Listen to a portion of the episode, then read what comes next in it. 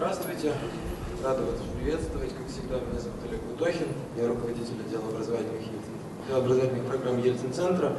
И одна из наших самых главных, любимых э, образовательных программ – это тот самый курс, авторский курс Леонида Александровича Кацва, на котором вы все сейчас присутствуете. Это уже второй курс, он называется «От Руси к России», посвящен проблемам истории древнерусского государства. И герой сегодняшней лекции Александр Невский. И прежде чем уйду, хочу вам напомнить, что у вас у всех должны быть вот такие вот зачеточки. Не спешите уходить а, после лекции. Я проставлю вам наклейки за сегодняшнюю лекцию, за посещение.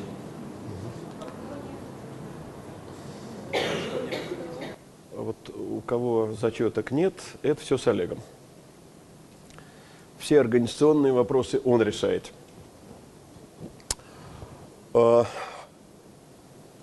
итак, тема сегодняшняя Александр Невский, житийный образ и исторический герой.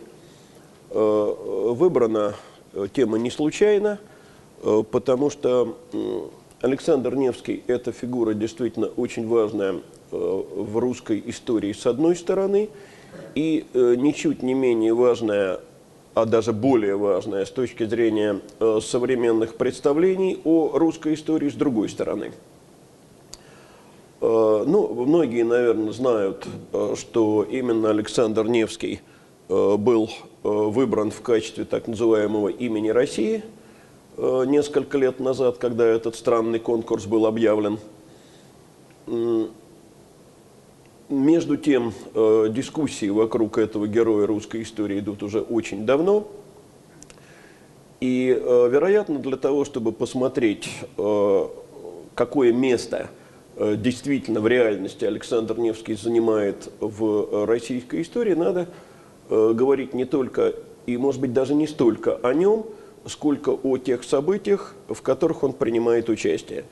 Э, я думаю, что, понимаете, вот если проделать такой нехитрый опыт и на улице остановить 100 человек э, и задать им вопрос, с чем у них ассоциируется имя Александра Невского, э, то почти во всех этих 100 случаях мы получим либо один из двух ответов, либо оба эти ответа – Э, ледовое побоище и Невская битва или наоборот, и больше мы никаких ответов не получим совсем. Э, между тем, и это как-то довольно часто забывается, э, в момент Невской битвы Александру Невскому то ли 18, то ли 19 лет, в момент ледового побоища 20, ну или 21 соответственно, а после этого он живет еще 20 лет – и достаточно активно действует э, на исторической сцене.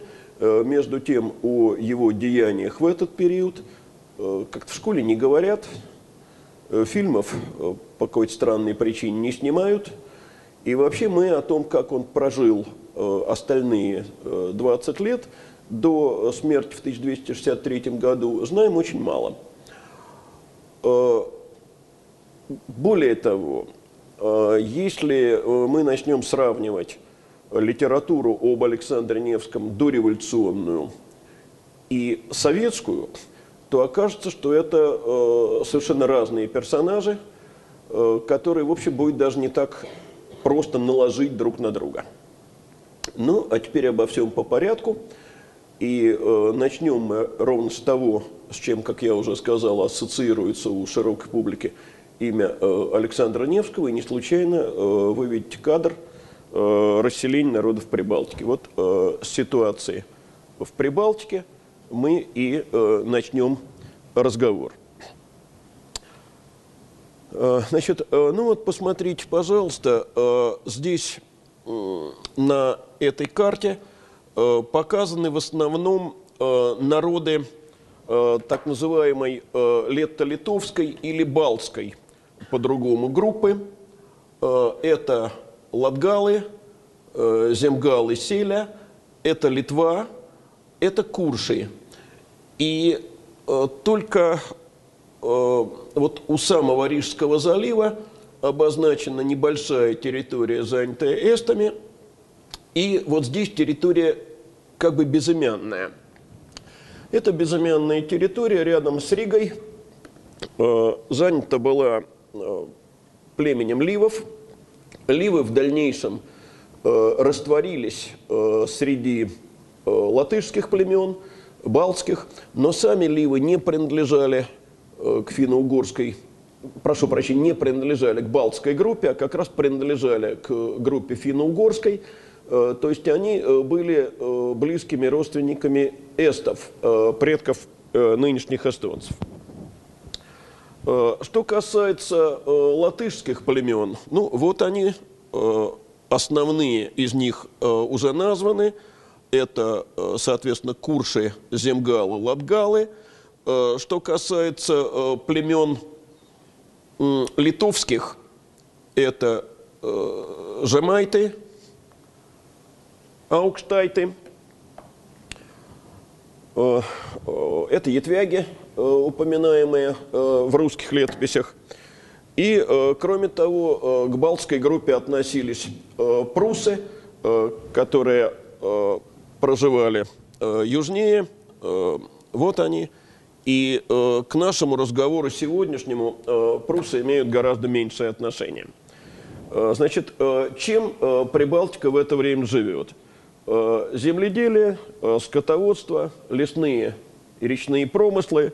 На востоке, в частности у латгалов, довольно большую роль играет охота. У литовцев, это э, юг э, Прибалтики, э, уже начинает формировать, начинается формирование государства. Э, процесс, который э, интересует нас, то есть процесс э, распространения в Прибалтике христианства, прежде всего католицизма, начинается с 1184 года, когда в Прибалтику прибывает католический монах по имени Мейнард – и э, разворачивает здесь э, христианскую проповедь. Э, собственно, он-то и становится э, первым э, епископом э, Ливонии. Э, он пытается даже организовать э, крестовый поход э, против Куршей. Э, ему это, однако, не удается. Что осталось от э, Мейнарда? Э, вот осталось вот это – это э, церковь, э, которая им была построена э, на Даугаве. Ну, не знаю, насколько хорошо это видно. Конечно, это развалины, свода нет. Просто сегодня в Латвии церковь это не реконструируется, как часто делается у нас, она законсервирована. Поэтому над ней вот такая э, ломаная современная крыша, э, предназначенная для того, чтобы поменьше осадков попадали э, на вот эти древние руины, потому что это действительно самая первая христианская церковь в Прибалтике. Значит, когда Мейнард попытался потребовать уплаты церковной десятины, против него восстали уже не только курши, но и ливы – которые тут же отреклись от навязанного им христианства. И в 1196 году э, Мейнард, э, так и не дождавшись э, обещанного ему папой крестового похода, умирает. Вместо него назначается новый епископ в Ливонию. Это некто Бартольд. Он высаживается в устье Даугавы с крестоносным войском – наносит э, ополчению Ливов поражение и сам в этом сражении погибает, э, после чего в Ливонию назначается третий епископ, э, монах из Бремена по имени Альберт. Вот с ним связана очень важная веха, потому что в 1201 году Альберт основывает крепость Ригу, которая становится центром первого в Прибалтике католического епископства. Э, от императора, от императора Генриха IV, Альберт получает титул князя Священной Римской империи, и ему в ленное владение передается Ливония. Ну, э, я э, могу напомнить, что Генрих IV – это император, который вел достаточно упорную борьбу с папством, э, так называемую борьбу за инвеституру. Э, это с ним э, связано известное хождение в Коносу. Э, ну, а э, папа Иннокентий III, э,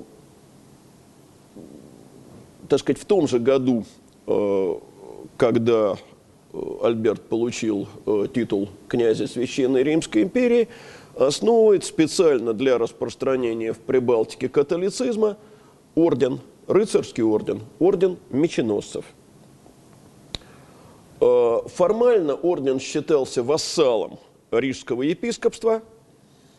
Э, по договору, э, который был заключен между рыцарями и Ригой, две трети всех завоеваний ордена должны были переходить к церкви, но при этом орден отдавал эти земли епископу очень неохотно, поэтому у него с Ригой постоянно были споры и конфликты. Папа вскоре даровал ордену права э, тамплиеров, э, то есть храмовников, и, соответственно, э, облачение меченосцев был таким. Белый плащ, на нем изображены красным меч и крест. И с опорой на меченосцев Альберт, помимо прочего, крестил прусов, причем земли прусов были достаточно жестоко разорены. А э, в 1217 году, да, вот они, значит, прусы, так, прошу прощения, э, в 1217 году на севере Прибалтики, это э, будет часть Эстонии, прилегающая к Финскому заливу, который сейчас за обрезом карты, высадились датчане, и король Вальдемар – покорив эстов, основывает их, э, на их земле новое епископство э, и основывает э, там крепость Ревель. Ревель – это нынешний Таллин. В дальнейшем часть Эстонии датчане тоже передали ордену, но и здесь был не без проблем. И между орденскими рыцарями и Данией постоянно вспыхивали конфликты – и, э, так сказать, возникали споры из-за э, той или иной земли. Э, ну, давайте мы посмотрим, как теперь уже выглядит Ливония. Значит, смотрите, вот у нас на севере датская Эстония с центром в Ревеле, затем территории Рижского епископства или архиепископства теперь. Э, затем появится Дербское епископство, как оно будет создано, это отдельно будет сказано. И, наконец, вот голубым цветом э, земли ордена. Э, откуда взялось Дербское епископство?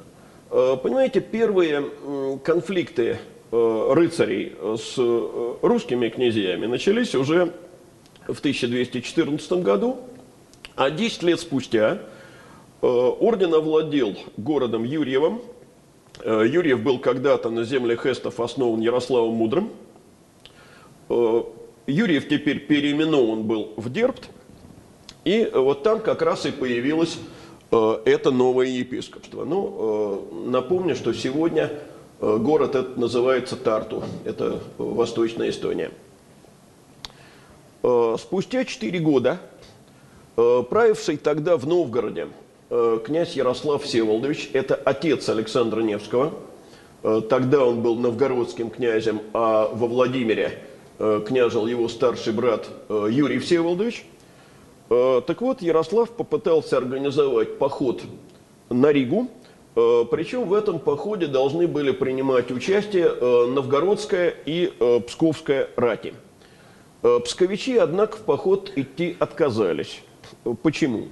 Э, дело в том, что э, князь со своими войсками вторгался э, в рижские земли, в рижские владения, грабил их в свое удовольствие, но за этим обязательно следовал ответный поход, и тогда грабежу и разорению уже подвергались псковские земли, э, что псковичей совершенно не радовало. И э, поэтому э, псковичи э, князю ответили так. «Э, «Тебе, княже, кланяем, и братья новгородцам, а на путь не идем, и братья свои не выдаем, с Рязаны мир взяли». Э, Что означают в данном случае слова э, «братья свои не выдаем»? Э, Дело в том, что князь требовал на расправу часть псковских бояр, которые выступали за союз с орденом. Больше того, это не просто мир с Ригой, это на самом деле союз, потому что псковская летопись рассказывает об этом так.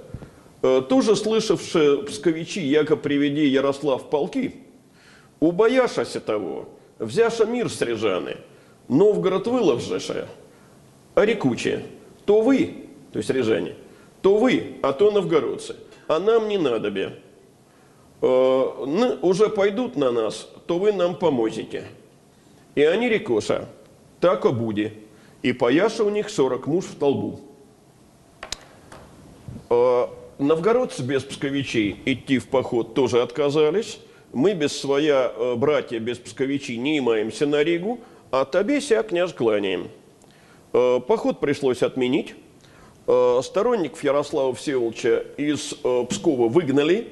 Причем сказано им было так, поедите по князе своем, нам есть и не братья. И э, таким образом мы видим, что э, если посмотреть э, на события, предшествующие подвигам Александра Невского, э, то отношения вовсе не выстраиваются по схеме, э, так сказать, дружный отпор э, русского народа и народов Прибалтики э, немецкой агрессии. Все выглядит совершенно иначе, гораздо сложнее, не говоря уже о том, что э, ни о каком э, русском патриотизме э, в XIII веке мы просто не имеем права говорить, э, хотя бы потому, э, что э, представление э, о русской земле в целом, э, как о неком едином отечестве, э, складывается значительно позднее. Ну, самое раннее – это последняя четверть XIV века, э, то есть эпоха Дмитрия Донского и э, Куликовской битвы. Э, В то же время, о котором идет речь у нас сейчас, интересы Пскова иногда могли оказываться гораздо ближе к интересам Риги или Ордена, э, нежели к интересам кого-нибудь из русских князей или даже Новгорода. Э, Вообще э, нужно иметь в виду, что эти две так называемые боярские республики э, хотя Новгород когда-то, так сказать, властвовал над Псковом, и Псков от Новгорода отделился, может быть, не хотя, а как раз поэтому, отношения между ними были достаточно напряженными. Э, Причем э, на протяжении всей истории, вплоть до вхождения Новгорода и Пскова э, в состав Московской земли. Проходит еще несколько лет, значит, я напоминаю, что э, мы говорили сейчас о э, событиях 28 года. Э, наступает 1232 год. Ярослав организует торговую блокаду Пскова. Э, не забудем, что и э, Псков, и Новгород в особенности э, очень зависимы от э, других русских земель, потому что здесь э, земледелие развито слабо, и без ввоза хлеба сверху, то есть из Суздальской земли, э, Новгород и Псков существовать не могут. Вот организуется торговая э, блокада, и все-таки э, Ярослав Всеволодович своего наместника псковичам навязывает. А кто до этого, так сказать, Псковом правил? А до этого здесь сидели э, сторонники другого Ярослава. Был такой князь Ярослав Владимирович из э, Смоленской линии. Ну, мы к нему еще вернемся. Э, Значит, противники новгородского князя вынуждены из Пскова бежать, и бегут они не куда-нибудь, а в Дербт. Э, Ярослав спустя два года наносит войскам дербского епископства э, довольно тяжелое поражение, заключает мир, э, причем э, летопись пишет о том, что с орденом э, Ярослав заключил мир по всей силе правды своей. Что означает эта загадочная формулировка? Э, ну, есть предположение, э, что Ярослав добился права взимать дань с Восточной Эстонии и, в частности, с Дерпта. Э, откуда предположение такое? Э, дело в том, что э, значительно позднее, уже в начале XVI века, князь Иван III, великий князь Московский и всея Руси, будет заключать с орденом мир, ссылаясь на некие старые грамоты, а никаких других договоров между Новгородом и орденом мы найти здесь э, не в силах. Э, значит, по-видимому, речь идет э, вот в связи с этой Юрьевской данью как раз о мире, который был подписан Ярославом и Дербским епископством. Еще четыре года спустя, в 1236 году, орден меченосцев начинает крестовый поход. Только этот крестовый поход направлен был отнюдь не на русские земли – а на Литву. Литва, напомню, была тогда языческой. И э, после многочисленных усобиц э, между э, князьями литовскими, э, среди всех этих князей выдвигается одна очень мощная фигура, э, создающая первое объединенное литовское княжество. Это фигура князь Миндовк – или э, по-литовски Мингаусгас. Э, в походе, который э, предпринимает орден, принимают участие рыцари из самого ордена, рыцари, э, призванные на помощь э, из Западной Европы, и, вот это достаточно мало известно у нас, псковские дружины. То есть псковичи идут на Литву вместе с орденом. Того же лета имеется в виду по старинному календарю 6745 э, год, а от Рождества Христова 1236 год, э, придуша э, в силе велицы немцы из-за моря в Ригу, и Тусову купишися все, и рижане, и вся Чудская земля, и псковичи от себе послаша помощь, нуж 200, и доша на безбожную Литву. И тако, грех ради наших, безбожными погаными, побежены быша, придоша каждый десятый в доме своя. Имеется в виду события сентября 1236 года. Так. Вот, э, посмотрите, пожалуйста, здесь, там, где написано «жмуть», вообще-то должно быть написано «сауле» или «шауляй». Э, здесь произошла э, грандиозная по меркам того времени Шауляйская битва, э, когда литовские войска под руководством Миндовга и при помощи земгальского ополчения на голову разгромили орден. Из участников похода, а их было 3000 человек, 2700 погибло, Э, среди этих погибших, вот на это я прошу обратить внимание, цифра нам это еще понадобится, 48 рыцарей. Всего в битве участвовал 55 рыцарей. И оказались в плену 180 псковских бояр. Э, вот это и э, подтверждает слова псковской летописи о том, что послали на помощь псковичи муж 200, а, пришли в дома своя каждый десятый. А, после Шауляйской битвы у ордена настали тяжелые времена, потому что курши, земгалы, ливы дружно восстают против ордена, и меченосцам не остается ничего другого, как влиться в состав более мощного Тевтонского ордена – и превратиться в его отделение. Ливонский орден. Вот теперь у нас и появляется это название Ливонский орден. Значит, два слова о самом Тевтонском ордене. Тевтонский орден был создан еще в 1190 году. Э, главная его база э, в Германии, это был такой город э, Эшенбах. В 1232 году тевтонцы вступили в борьбу с язычниками-пруссами. Вот я дважды уже сегодня показывал места расселения пруссов. Чем это было вызвано? Э, дело в том, что тевтонцы пришли на помощь польскому, точнее мазовецкому князю Конраду. Э, Конрад, христианин, э, вынужден не без труда отражать набеги язычников прусов, и вот он обращается за помощью к папе, и, соответственно, ему на помощь приходит Тевтонский орден.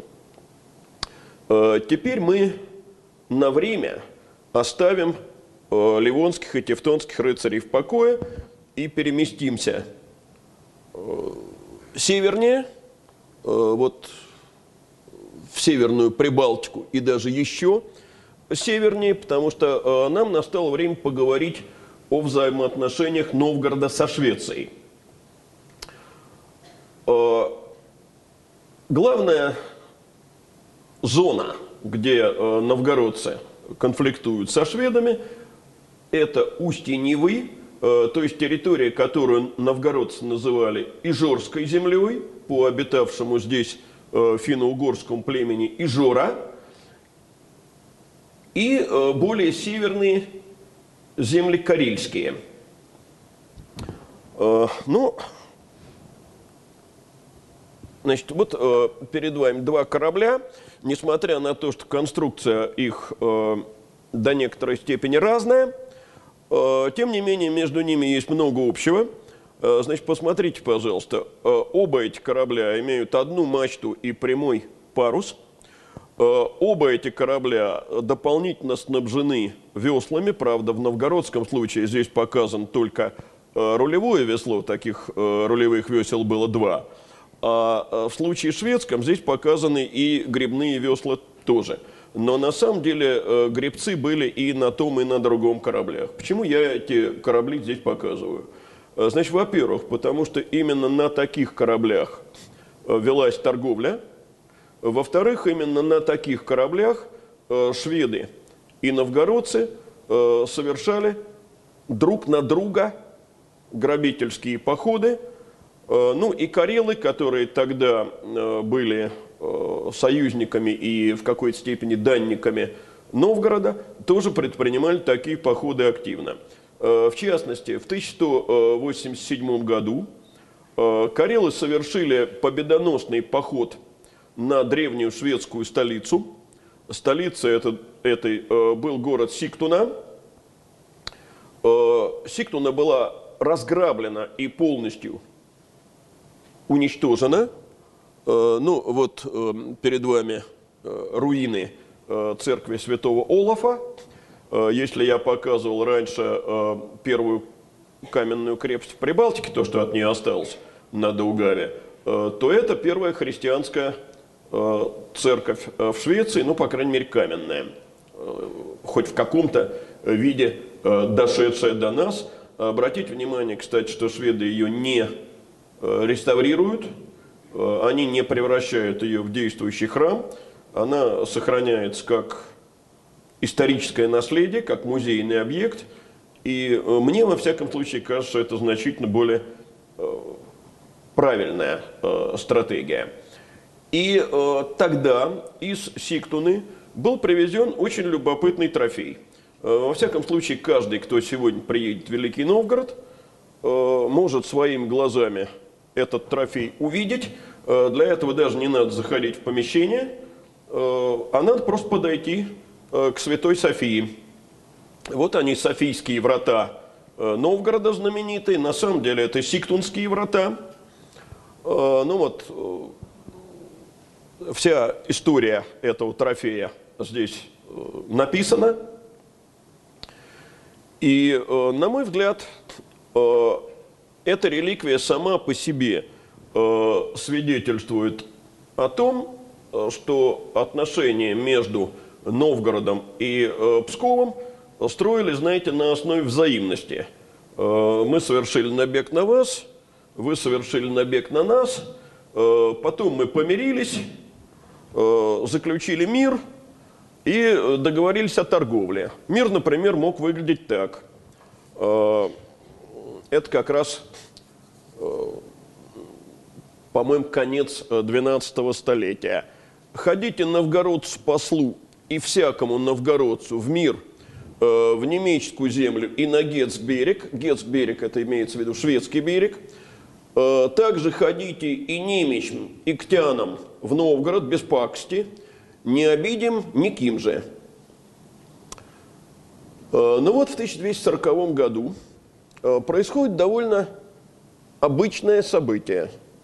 В устье Невы высаживается э, шведский отряд. Не забудем, что шведы – это викинги, это люди, которые живут отчасти морскими промыслами, а отчасти войной. Вот, э, понимаете, викинги, варяги, норманы – это все люди, о которых совершенно справедливо сказать, что для них война – мать родна. Э, Война для них – это образ жизни. Э, От них стонет вся Европа, вплоть э, до берегов Италии, но только там норвежцы. Вот норвежцы, они устраивают походы э, по Атлантике и Средиземному морю. А у нас здесь шведы. Вот э, швед берут на себя восточное направление.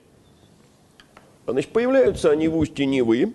Ижорские старейшины, вроде бы даже э, один из этих старейшин известен по имени, некто Пелгусий, сообщают о высадке в Новгород. В Новгороде в это время, как э, уже говорилось сегодня, правит 18-летний сын Ярослава Всеволодовича, э, который сам-то уже после Батыева нашествия стал э, великим князем Владимирским, ибо брат его погиб на Сити. Так вот, правит э, 18 или 19-летний Александр Ярославич.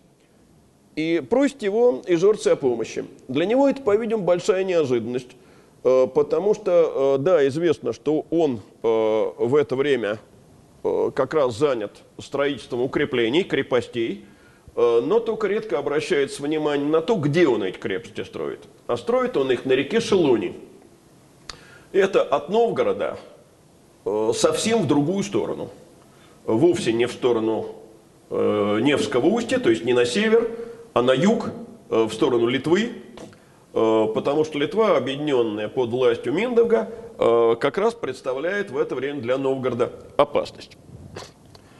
Э, Значит, получив известие о шведском вторжении, Александр выступает в поход э, со своей дружиной и небольшим отрядом новгородских ратников.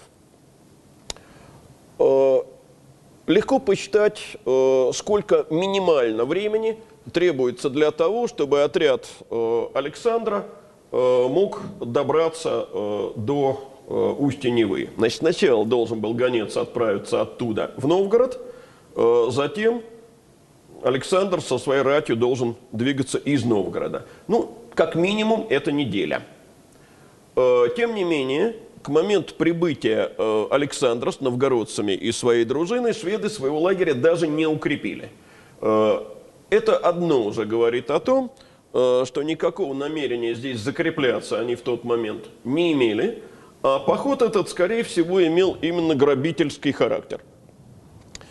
Э, Судя по тому, что рассказывают русские летописи, э, шведы были застигнуты абсолютно врасплох, бежали на корабли, причем, ну, летопись рассказывает о том, что Александр встретил в бою э, шведского предводителя и э, поразил его копьем э, в лицо. Значит, авторы сочинений о Невской битве иногда называют этого предводителя по имени, и тогда оказывается, что это Ярл Биргер. При этом игнорируются два обстоятельства. Во-первых, источники шведские имени э, предводителя шведского не содержат. Э, да и не только шведские источники, а и русские тоже. А во-вторых, в 1240 году Бергер ярлом не был. Ярлом и фактическим правителем Швеции он становится значительно позже, 1948 года, а о его участии э, в Невской битве ничего не известно. Э, более того, э, есть источники, которые свидетельствуют о том, что он был в это время совсем в другом месте. Новгородский летописец пишет, что «бысть сеча велика свеем, и множество много их поде». Сколько множество много, мы не знаем. Э, ну, э, летописец, правда, еще добавляет, что телами павших э, нагрузили свеи два корабля. И иначе как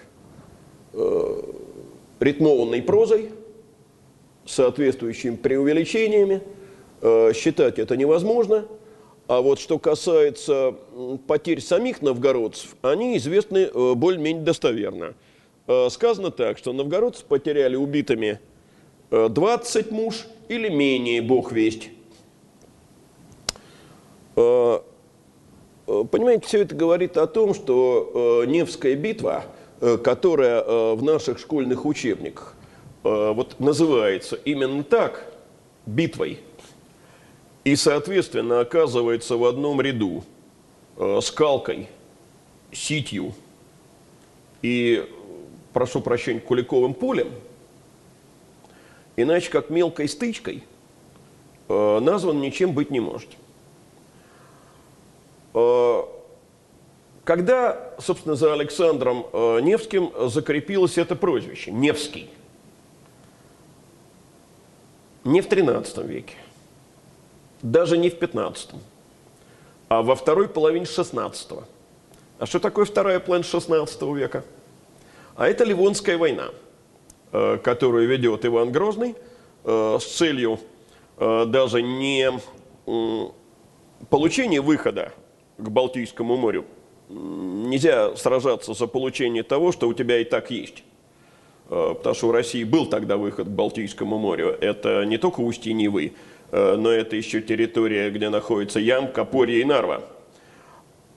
Э, можно сказать, что борьба ведется за расширение этого выхода к морю. Да, так можно. Но э, значительно точнее, мне кажется, написал недавно очень известный специалист по истории XVI века, петербургский историк Филюшкин. И он просто четко обозначил, что война шла за возможность получать торговые пошлины с крупных портовых городов, прежде всего Ревеля, Перного, то есть Пярну и Риги. Э, так вот, поскольку Россия э, Ивана Грозного старается закрепиться в э, Прибалтике, то, естественно, выдвигается на первый план Александр Невский, который несколько столетий назад э, сражался со шведами, и вот тут он получает прозвище Невский в степенной книге. Э, кроме того, не забудем, что Александр Невский – это предок московских государей, а э, Иван Грозный, помимо всего прочего, принял царский титул, значит, ему возвеличивание Александра Невского чрезвычайно важным. Э, возникает вопрос, а что, действительно шведы не пытались закрепиться в Прибалтике? Крепостей не строили? Оказывается, строили. Но когда? Единственную крепость в устье Невы э, шведы построили в 1400 году. Ну, вообще формально, 1400 э, год, конечно, 13 век. Только последний год 13 века. А сколько простояла та крепость? Меньше года. Уже в 1301 году русские эту э, крепость взяли и э, просто полностью стерли с лица земли. Э, Кстати, крепость эта была не каменной, потому что камня в тех местах в должном количестве добыть было невозможно. Это Петр будет Петербург строить из камня, то так камень будут вести чуть не со всей страны для этого. А Ланскрона была крепостью деревянно-земляной, и от нее действительно, что называется, следа не осталось. Э, поэтому говорить о том, что в 13 веке шведы здесь могли всерьез закрепиться, э, ей-богу, не приходится. Э, вскоре после этой грандиозной победы на Неве Александр Ярославич с новгородцами рассорился и ушел к отцу Переславль-Залесский. Э, но в тот же год, э, когда состоялась Невская битва, э, ливонские рыцари начинают продвигаться в Псковскую землю. Вот я говорил о том, что мы на время только оставим в покое Ливонский орден. Вторгаются они в Псковскую землю при поддержке прежнего псковского князя, вот того самого Ярослава Владимировича из э, Смоленской линии. Это внук э, знаменитого Мстислава Храброго и племянник еще более знаменитого э, Мстислава Удалова или Удатного. Это его когда-то отсюда новгородский князь Ярослав Всеволодович выгнал, а теперь он с помощью рыцарей сюда возвращается. Следует ли в этой связи Э, считать, что князь Ярослав Владимирович э, предатель национальных русских интересов, э, поскольку он возвращается в Псков с помощью немцев. Или это обычная на Руси усобица между князьями, в которой каждый ищет поддержку, совершенно не обращая внимания на то, являются ли эти поддерживающие немцами, половцами, ордынцами – или кем угодно еще.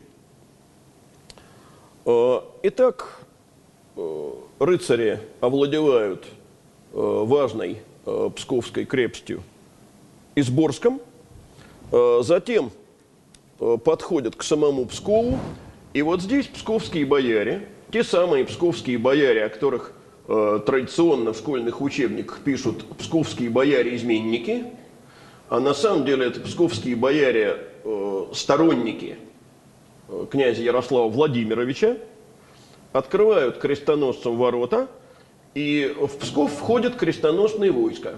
Сколь велико это войско? Это 30 человек во главе с двумя фоктами. Фокты судьи.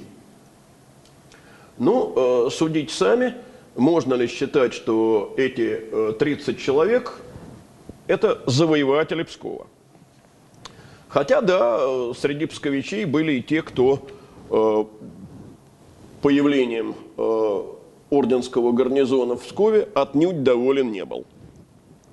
Э, в следующем 1241 году, как раз когда э, Александра э, в Новгороде нет, когда он ушел в Переславль-Залесский, э, рыцари вторгаются в новгородские владения, захватывают и сжигают – Э, новгородскую крепость, или, как тогда это называлось, погост Капурье. Э, Капурье находится в 16 километрах от э, южного побережья Финского залива. На месте Капурья строит свою деревянную крепость. И теперь уже Новгород чувствует угрозу своим владениям. Тогда Вече вновь призывает на княжение – Александра Ярославича. Э, что делает тот первым делом, вернувшись в Новгород? Э, казнит, э, ну, по словам летописи, многие крамольники. Кто эти крамольники? Ну, суть по всему, те, кто его несколько, несколькими месяцами раньше попросил из Новгорода убраться по принципу «Путь тебе, княжа, из Новогорода Великого чист». Вслед за тем он отбивает Капурье и, наконец, Псков. Итак, э, Псковом Александр овладел. Э, вслед за тем э, его передовой отряд вторгается в Дербское епископство, то есть в земли эстов, и начинает по словам летописи, воевать в зажитие. Что такое воевать в зажитие? Разорять, грабить захваченные земли, э, то есть э, жечь э, деревни, э, населенные не немцами, а как раз теми самыми народами Прибалтики, то есть эстами. Э, передовой терпит неудачу, и узнав об этом, князь наконец э, стягивает свои войска э, к Чудскому озеру. Э, ну вот здесь э, на карте э, э, хорошо виден э, поход этого передового отряда. Вот этот отряд э, Дамаша Твердиславича. Э, только здесь он вежливо назван э, разведывательным. А функции его были, э, суть по летописи, отнюдь не разведкой. Вот это воевать за жить, это не разведка.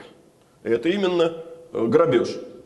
Э, Причем, э, понимаете, надо иметь только в виду, что когда мы произносим слово «грабеж» в 2017 году, то это имеет совершенно определенный, отрицательный и, более того, осуждающий оттенок. Но не забудем, что мы говорим о событиях не 21, а 13 века, когда грабеж был совершенно нормальным, сопутствующим э, действием любой войны. Итак, э, князь стягивает свои войска, повторяю, к Чудскому озеру. Э, ну, если вы э, смотрите на карту, то уже видите, прошу прощения, а, что-то я не то сделал, секундочку. Сейчас это придется... Ну, что такое? Ну вот. Как говорится, доигрался.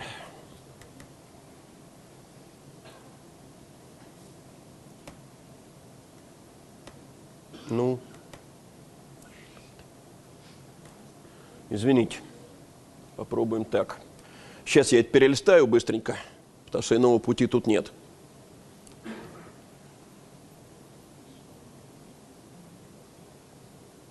Вот. Э, значит, хорошо видно, э, что э, место сражения может быть обозначено только как предполагаемое. То есть мы не знаем сегодня точно, в каком именно месте Чудского озера сражение состоялось. Знаем только, что хотя бы частично боевые действия шли на льду. Что, кстати, достаточно странно, потому что на дворе был ни много ни мало 5 апреля. И если мы попробуем сегодня э, на апрельский лед э, выпустить э, колонну всадников в довольно нелегком вооружении, то, э, боюсь, у них возникнут некоторые сложности. Что же рассказывают о э, сражении русские летописи. Вот здесь придется выслушать несколько цитат, потому что источники разные. Итак, Псковская летопись. В лет 6749 взя Александр Капури, а немцы изби. А на лето ходи Александр с новгородцы и бися на льду с немцы. И бися на льду с немцы. Больше никаких сведений. Э, Лаврентьевская летопись, составленная в Суздальской земле, чуть-чуть подробнее. В лет 6750-е ходи Александр Ярославич Новгородцы на немцы и бися с ними на Чудском езере у Воронья камени. И победи, Александр, и гони по льду семь верст секочи их. Э, тоже, согласитесь, не очень подробное изложение хода событий. И только новгородская первая летопись Э, сообщает хоть какие-то подробности. Князь Александр и новгородцы, э, поставиша полк на Чудском езере на Узьмени у Воронья камени, и наехаша на полк немцы и чуть, и прошибушася свиньёю сквозь полк, и бысть сеча ту велика немцам и чуди. Вот этот источник, единственный, обратить внимание, где э, упомянуто прошибушася свиньёю. Э, в дореволюционной литературе о военном искусстве, которое якобы проявил э, Александр Невский э, в сражении на Чудском озере, практически никаких сведений нет. Ну, будь, быть сеча велика и быть сеча велика. Э, когда же э, начинается превращение Александра Невского э, в великого полководца? Вы знаете, здесь можно совершенно точно назвать, во-первых, дату – во-вторых, источник. Точнее, не источник, а э, труд историка. Это 1937 год. Э, научно-популярный э, исторический журнал, это в данном случае название, исторический журнал. В нем была опубликована статья, которая называлась «Замечательный исторический урок». Автором статьи Э, э, является историк Казаченко, по-моему, Александр Иванович. Но вот за имя отчество я э, точно не поручусь. В этой статье впервые было сделано предположение, я подчеркиваю слово предположение, что князь расставлял свои полки, будучи знаком вот с этим излюбленным построением ордена, длинным и узким клином – Э, который, собственно, и назван свиньей. Э, клин рассчитан на прорыв центра вражеской позиции. Казаченко писал дословно следующее. «Следует думать, э, что, зная об этом приеме германской тактики, Александр Невский подготовил концентрацию своих сил на флангах, что и дало неожиданные для рыцарей результаты. Их свинья врезалась в русскую рать, и пробило ее насквозь. Но русское войско не обратилось в бегство и приняло бой. Э, вот на это э, рассуждение Казаченко я обращаю э, самое пристальное ваше внимание, потому что оно становится базовым для любых последующих описаний картины ледового побоища. И более того, когда в 1993 году мы с Андреем Львовичем Юргановым выпустили первый наш школьный учебник, то мы предпочли с этой привычной картиной не спорить, понимая, что школьный учебник – это не самое удачное, так сказать, место для оспаривания вот таких абсолютно утвердившихся в историческом сознании страны мифов. Э, вернемся, однако, э, к тому, как эта картина складывалась. Э, в следующем 1938 году повествование об Александре Невском было включено в официальный учебник «История СССР», который как раз тогда вышел. Более того, в разговоре с автором учебника, с Шестаковым, секретарь ЦК Андрей Андреевич Данов, который впоследствии прославится хулиганским докладом о журналах «Звезда» и «Ленинград» в 1946 году. Вот он рекомендовал авторам учебника ввести э, в проект э, книги больше сведений о борьбе князя против Тевтонского ордена. Понять, не надо забывать, что такое 37-38 э, годы. Это как раз время, когда нарастает в Европе германская агрессия – 1938 год – это аншлюс Австрии. Затем осень 1938 года – это э, Мюнхенское соглашение и э, аннексия Германии Судетской области. И как раз под пером Казаченко и других авторов складывается идея преемственности между экспансией на восток тевтонских рыцарей – и экспансии на восток гитлеровцев. А, я сказал Казаченко и других авторов. Действительно, а, публикаций о ледовом побоище становится много, и среди них брошюра Казаченко, которая так и называется «Ледовое побоище». Если год назад Казаченко предполагал, он писал «следует думать», а, то теперь он уже не предполагает, а утверждает окончательно – что Александр прибег к этой тактике, к тактике ослабления центра и усиления флангов сознательно. с тем, чтобы окружить рыцарей. Э, вот для этого э, князь располагает э, в центре позиции тяжело вооруженную новгородскую пехоту. Вот она. А по сторонам, на флангах, конную дружину.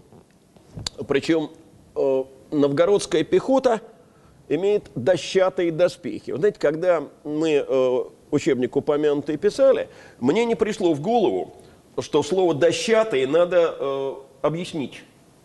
И э, потом, несколько лет спустя, э, на одном форуме, э, интернет-форуме, это уже в, в конце нулевых годов, я встретил беседу двух больших специалистов, по-моему, студентов техникума, э, которые очень на меня сердились, э, потому что они решили, что я э, под словом «дощатый» предполагаю, что, так сказать, новгородские пехотинцы были одеты ну, в подобие деревянных бочек. На самом деле, конечно, дощатые обозначают не меньше, но и не больше, чем пластинчатые. То есть это кожаный доспех, на который нашиваются металлические пластины. Никаких Э, панцирей э, в то время не было ни э, у русских, ни у рыцарей. И, кстати, кольчуги еще не очень активно использовались, по крайней мере, рядовыми ратниками. Значит, вот, как видно на этой схеме, ливонцы русскую пехоту потеснили, пехота прогнулась, это здесь не очень видно, и образовал дугу в эту дугу, как в мешок, э, ливонцы втягиваются и получают удар с фланга, который здесь как раз хорошо виден. Ну, господа школьники, вспомните свой пятый класс. Вам это ничего не напоминает? Вообще-то совершенно понятно, откуда Казаченко эту картину взял. Э, повторяю, древнерусские источники на сей счет молчат. Единственное сказано «прошибошася свиньей, свиньей сквозь полк». А все то, что я вам сейчас описывал, это не что иное, как картина битвы при Каннах, где Ганнибал с э, вдвое меньшим, чем у римлян, карфагенским войском, именно таким образом, ослабив центр и усилив фланги, разделался с римской армией Э, напоминаю, у него там был конница, правда, чуть больше, чем у римлян, но пехоты 40 тысяч против 80. Э, это классика военного искусства. И, по-видимому, вот это описание и было использовано э, в качестве своего рода протографа. Понимаете, еще раз покаюсь. Вот к вопросу о том, что как не сразу я решился на э, печатные споры с устоявшимися мифами. Хотя мне тогда же, в 93 году, добрые друзья это замечание делали справедливое. Э, мы написали о том, что вот апрельский лед э, проваливался и рыцари тонули. Это такой стандартный штамп э, научно-популярной и учебной литературы, с которой мы тогда не решились порвать. Но, судя по источникам, ни один рыцарь под лед не провалился, не утонул, потому что ни русские, ни тем более э, немецкие источники этого не упоминают. И кроме того, э, не следует забывать, что русские ратники вот в этих тяжелых пластинчатых доспехах или конная дружина, одетая в три кольчуги, потому что никто в одной кольчуге не воевал, от стрелы она еще худ-бедно, может, и защитит, от копья никогда. Э, просто э, порвет сильный удар копьем одну кольчугу. Да и по отношению к стреле опасно, потому что стрела с узким наконечником просто может э, проникнуть в это колечко. Поэтому носили три кольчуги одну на другую, надевая их, кольца тем самым перекрывали друг друга. Так вот, весил такой доспех ничуть не меньше тогдашнего рыцарского – Э, потому что не надо представлять себе тогдашних рыцарей э, такими, какими они будут э, где-нибудь в середине XIV века, а паче того в 15 где-нибудь в битве при Азенкуре. Э, вот сплошные стальные панцири и заостренные вперед забрала, э, ничего этого у рыцарей тогдашних не было. Они точно так же э, были либо в кольчугах, э, кольчуга восточное изобретение, ну, на Русь она пришла непосредственно с востока, в Западную Европу довольно хитрым путем с запада через Испанию от арабов, либо они носили такие же кожаные доспехи длиной до колен, обшитые металлом, теми, теми же самыми пластинами. Значит, весили они не тяжелее русских ратников. И если бы там кто и начал проваливаться, то проваливались бы и те, и другие. Но давайте посмотрим, что говорят источники о потерях. Это очень интересно. Новгородская летопись два разных списка. Один называется Софийским, э, другой комиссионным. Э, значит, они почти повторяют друг друга, расходясь, однако, в цифре. В первом случае «И поди чуди без числа», а немец 400, а 50 руками Яша и Приведошев в Новгород. Второй список «И поди чуди без числа», а немец 500, а иных 50 руками Яша и Приведошев в Новгород. Э, ну, как следует расценивать э, эти цифры? Вы знаете, вот я очень люблю одно довольно старое уже 80-х годов э, издание. Это не научное, а научно-популярное издание. Именно поэтому я к нему и обращаюсь, потому что оно издано было специально для старших школьников.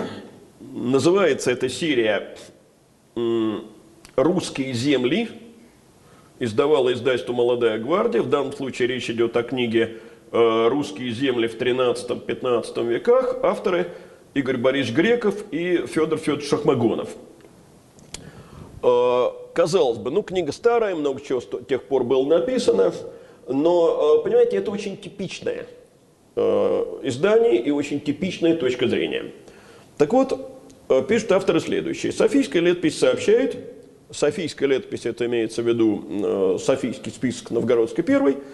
Э, Софийская летопись сообщает, что орден потерял убитыми 500 рыцарей, э, в плен было взят 50. Вплоть до начала 14 столетия, до битвы золотых шпор при Куртре в 1302 году, где фламандские горожане побили французских рыцарей, таких потерь рыцарское войско не несло.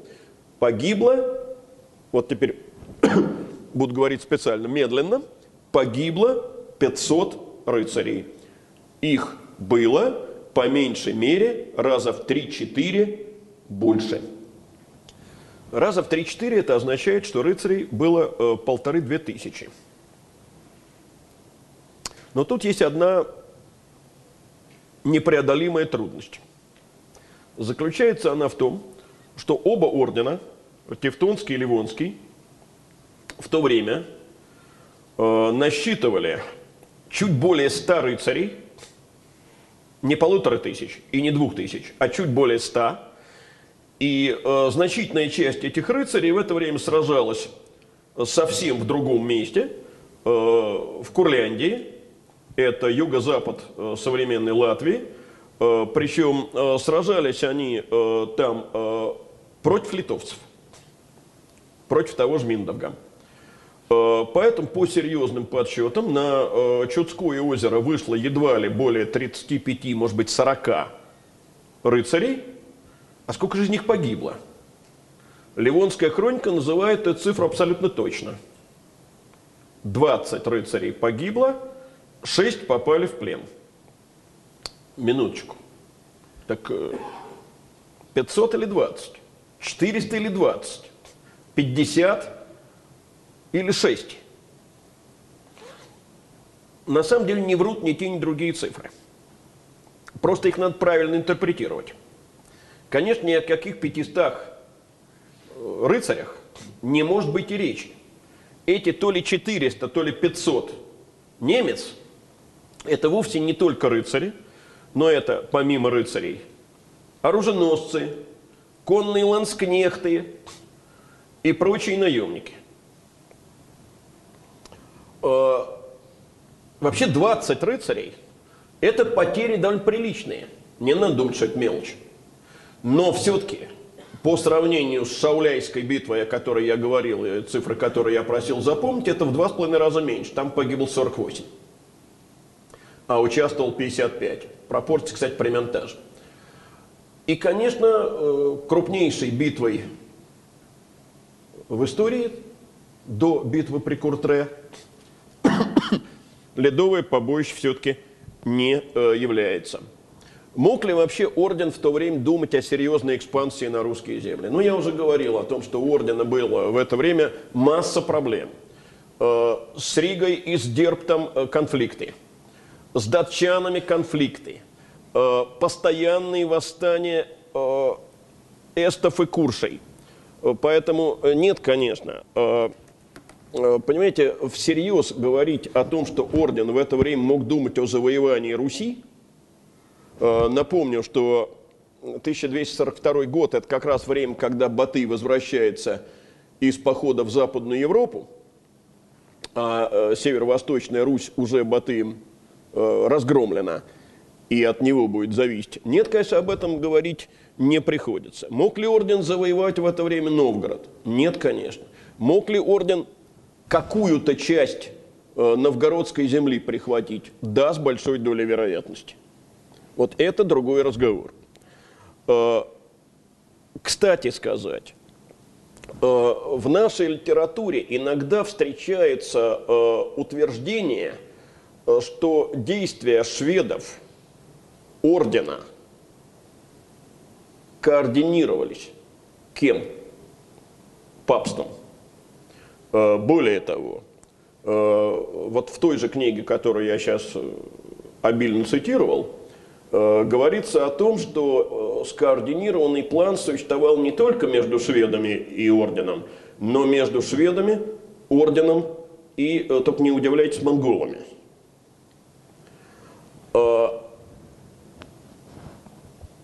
Никаких источников, позволяющих сделать вывод о существовании такого плана, нет в распоряжении историков –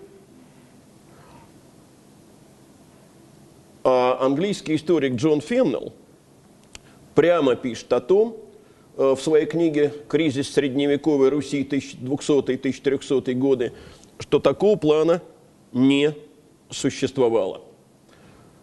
А вот теперь, э, перейдя за рубеж 1242 года, э, давайте поинтересуемся тем, что же все-таки происходит в последующие 20 лет до 1263 года. Э, ну, посмотрите. Э, в 43 году э, отец Александра Невского, великий князь Ярослав Всеволодович, съездил в Орду, получил от Батыя ярлык на великое княжение. Батый же почти Ярослава Великого честью, и мужи его, и отпусти его, и рек ему. Ярослав будет и старей всем князям в русской языце. Ярослав же возвратися в свою землю с великой честью. Не забудьте, пожалуйста, что о э, монголах и о монгольском нашествии э, летописи русские рассуждают в это время в логике по грехам нашим. То есть э, по воле Божьей понесли мы поражение, по воле Божьей пришли э, иноплеменники, и, соответственно, сопротивление монголам во многом рассматривается как сопротивление Божьей воле. Э, в 1945 году э, Ярослав отправляется э, в Орду вторично, точнее его вызывают даже не в Орду, а в монгольскую столицу, в Каракарум. Отношения между Ордой и Каракарумом – то есть э, уделом великого хана, в этот момент крайне враждебные. Э, на престоле Кагана сидит двоюродный брат э, Батыя Гуюк-хан, с которым они друг друга просто ненавидят. И в Каракаруме Ярослава Всеволодовича отравили. Отравили вполне вероятно потому, что он рассматривался как ставленник ненавистного Батыя. Итак, Ярослава Всеволодовича не стало, и тут его старшие сыновья, э, Александр и Андрей, независимо друг от друга, э, поехали в сарай за ярлыком. Баты, естественно, их переправляют в Каркарум. К тому времени, когда они приезжают в Каркарум, Гуюк умер, э, правит Монгольская империя его вдова Агуль-Гамис, и она решает э, следующим образом. Старшего Александра Ярославича она утверждает великим князем Киевским и Новгородским, младшего Андрея Ярославича э, великим князем Владимирским. Вообще, если, э, так сказать, следовать букве русской истории, то это правильно, потому что Киевский престол старше. Но только не будем забывать тогдашнюю действительность. Киев разорен подчастую. В Киеве, по словам современников, осталось едва ли более 200 домов. И разделом таким Александр недоволен. Он в Киев даже не заезжает, а отправляется прямиком э, в Новгород. На дворе уже 1249 год, потому что э, до Каракарума добраться было несколько сложнее, чем сегодня. Э, понимаете, я напоминаю гениальную формулировку Натан Яковлевича Дельмана. Мы все думаем, что мы путешественники – это прадеды наши были путешественниками. Нам бы их скорости, мы бы дома сидели. А, вот понимаете, нам для того, чтобы добраться из Москвы до там, ну, тех мест, где находился Каракарум, ну сколько нужно? Ну, часов шесть на самолете. Плюс-минус до аэропорта доехать. А тогда сколько было нужно? Месяца три. При хорошо складывающихся обстоятельствах. Э, в следующем 50-м году э, великий князь Владимирский Андрей Ярославич, брат Александра Невского, женится на дочери э, гальского князя Даниила. Даниил к тому времени уже свою власть над юго-западной Русью восстановил, в Орду съездил, покорность Батыю изъявил, о чем русская летопись пишет с крайним так сказать, сожалением и прискорбием – то есть заключается династический брак. И вот тут совершенно нельзя исключить, что заключая этот брак, князья договаривались не только о браке.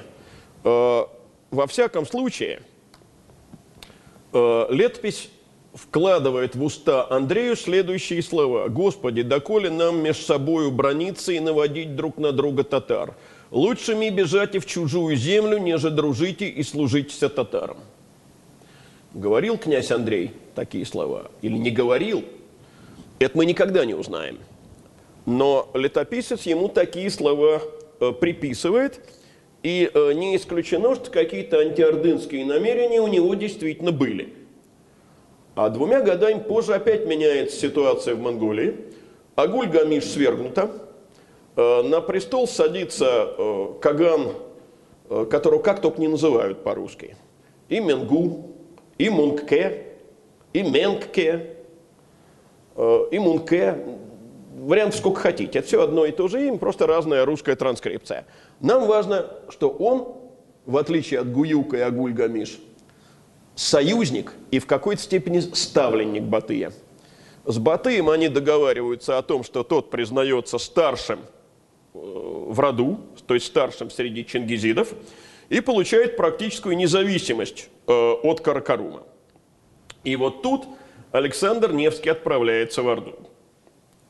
Летопись рассказывает, иди, Александр, князь Новгородский Ярославич в татары, и отпустиша и с честью великою, давши ему старейшинство во всей братье его. Э, Василий Никитич Татищев, э, один из первых русских историков, писавший в XVIII веке, утверждал, что Александр жаловался э, своему побратиму, сыну Батыя Сартаку, на своего брата Андрея.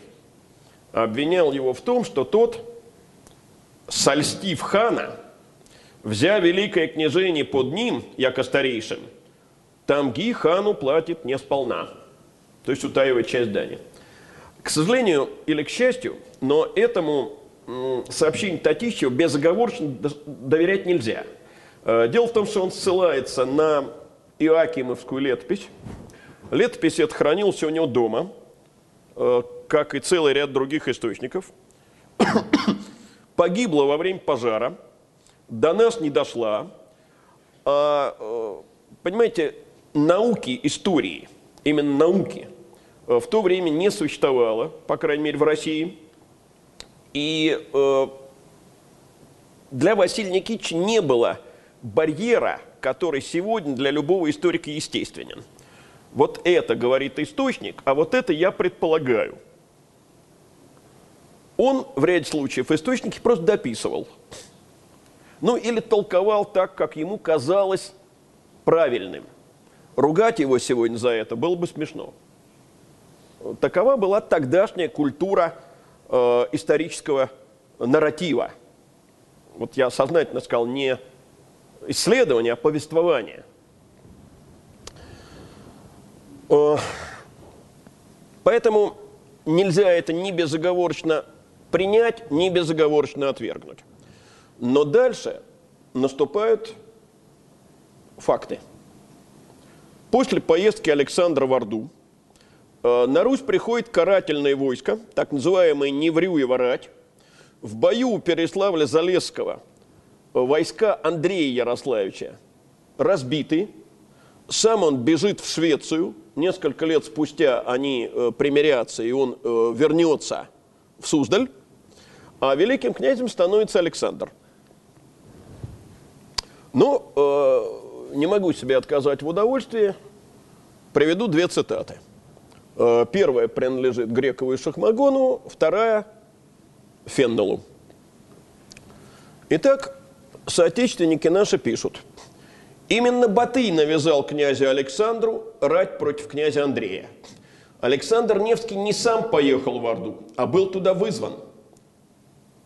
То есть они знают, что эта инициатива принадлежала Орде и что навязал Батый. Нам представляется, что если бы Александр Невский и не поехал в Орду, Орда в силу своих интересов – все равно направила бы на Русь карательную рать. Логика развития образа ведет нас к предположению, что в Орду он поехал не жаловаться на брата, а с намерением предотвратить нашествие Орды. Его поездка не нужна была для приглашения нашествия, но она не могла его и предотвратить.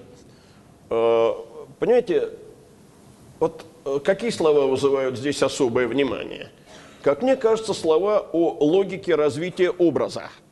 Вот когда данных нет, э, тогда только и остается ссылаться на логику развития образа. Но у одних авторов может быть одна логика, а у других э, просить другая логика. Извините, я воду открою, потому что горло пересыхает.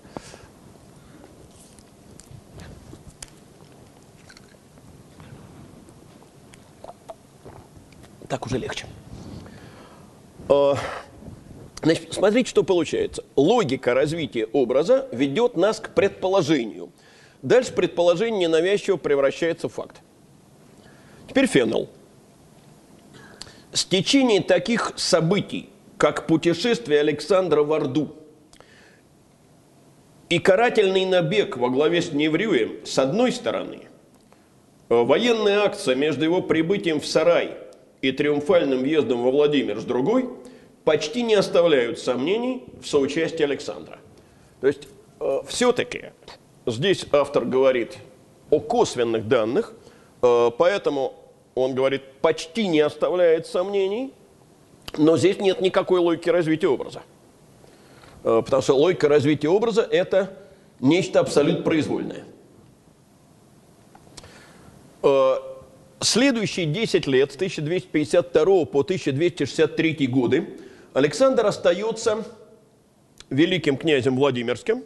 Именно в эти годы Орда начинает направлять на Русь баскаков, то есть ордынских сановников э, для сбора дани э, в сопровождении военных отрядов. Делалось это так. Во Владимир, то есть в резиденцию великого князя, прибывал, соответственно, великий баскак – Ему подчинялись бакаки, направлявшиеся в другие русские города и княжества.